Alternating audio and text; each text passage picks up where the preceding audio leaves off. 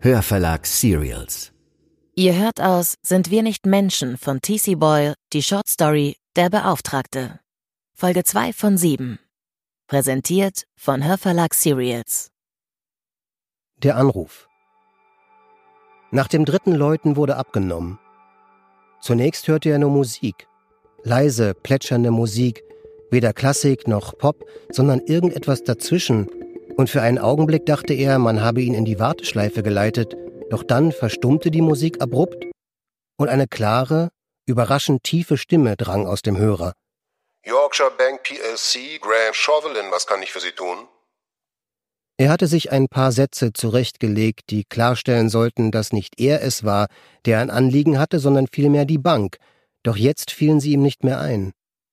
Ich, äh, stammelte er, ich habe einen Brief von Ihnen bekommen. Ein ganz kurzes Zögern, doch dann hörte er wieder diese Stimme, so tief, dass er an Paul Robson dachte, der auf einer der 78er Platten, die seine Großmutter ihm vorgespielt hatte, als er ein kleiner Junge gewesen war, Oh Man River gesungen hatte.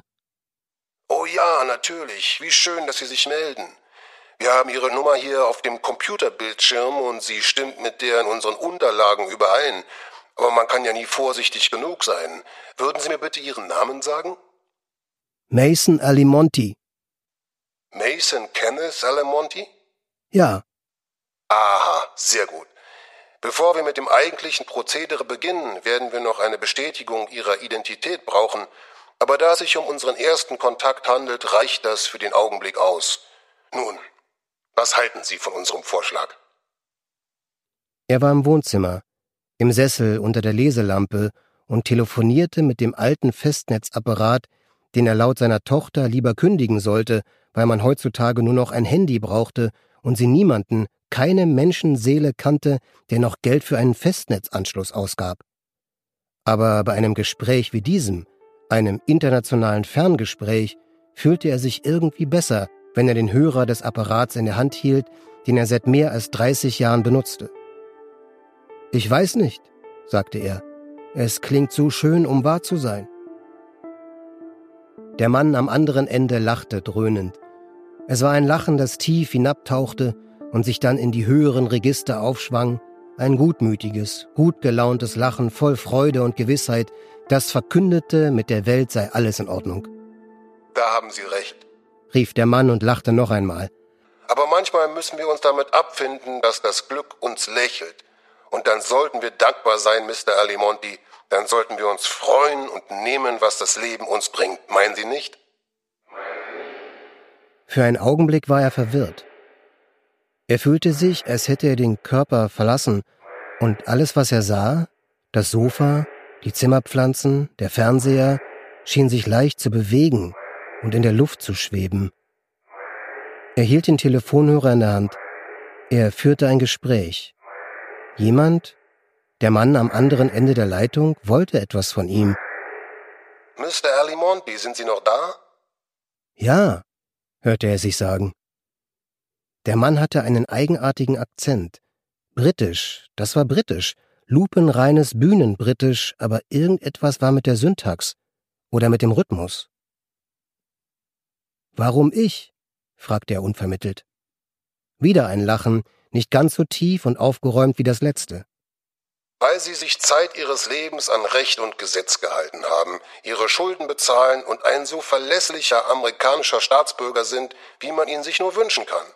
Sie können sich darauf verlassen, dass wir sie gründlich überprüft haben, ebenso wie die anderen neun Endkandidaten. Neun andere Kandidaten? Der Hörer fühlte sich so schwer an, als wäre er nicht aus Plastik, sondern aus Gusseisen. Überrascht Sie das, Mr. Alimonti? Sie werden verstehen, dass wir Vorkehrungen treffen müssen für den Fall, dass der erste Kandidat unser Angebot aus irgendwelchen Gründen ablehnt, obwohl ich mir das kaum vorstellen kann. Sie vielleicht? Aber da Sie tatsächlich ganz oben auf unserer Liste stehen und die am besten qualifizierte Person sind, die wir je ausgewählt haben, wollen wir, nein, will ich Ihnen nicht verhehlen, wie sehr wir uns freuen, dass Sie uns als Erster kontaktiert haben. Er spürte eine Welle der Erleichterung. Der Hörer war wieder ein Stück Plastik. Und was passiert als nächstes? fragte er. Als nächstes? Nun, selbstverständlich müssen wir uns vergewissern, dass Sie unser Mann sind und Sie, dass wir Ihre Männer sind. Haben Sie irgendwelche Fragen zu den Zahlen, die ich in meinem Brief genannt habe? Erscheint Ihnen die Aufteilung 60 Prozent für Sie, 38 Prozent für uns angemessen? Sind Sie damit einverstanden? Er sagte nichts. Er war wieder in seinem Körper, in der Gegenwart, wusste aber nicht, was er sagen sollte. Erwartete der Mann, dass er verhandelte und um Prozentpunkte feilschte? Ich glaube, ich weiß, was Sie denken, Mr. Alimondi.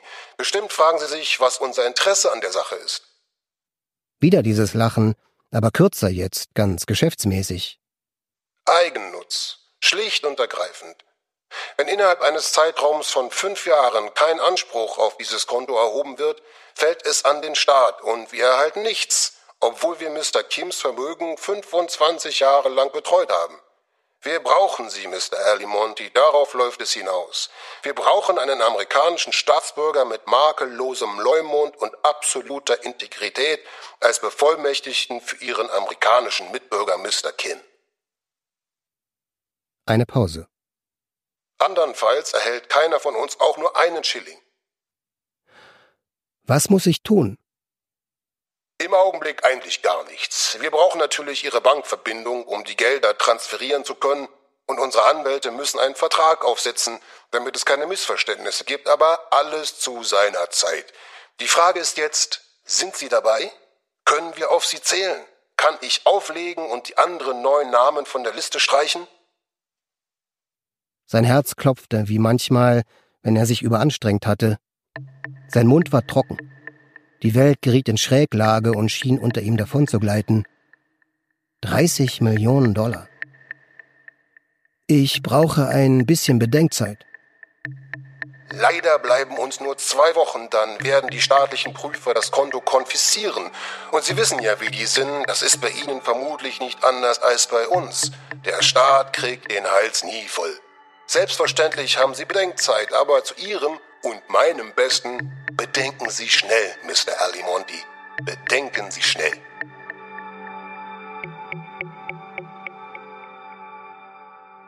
Das war Folge 2 von Der Beauftragte, einer Shortstory von T.C. Boyle, gelesen von Florian Lukas. Abonniert am besten gleich den Feed, denn wir veröffentlichen alle zwei Tage einen weiteren Teil. Ab dem 24.02. gibt es dann TC Boyles Sind wir nicht Menschen mit vielen weiteren Short Stories um Genmanipulation, argentinische Ameisen und klavierspielende Mikroschweine im Handel. Und eine Geschichte liest der Meister der Short Story sogar höchstpersönlich.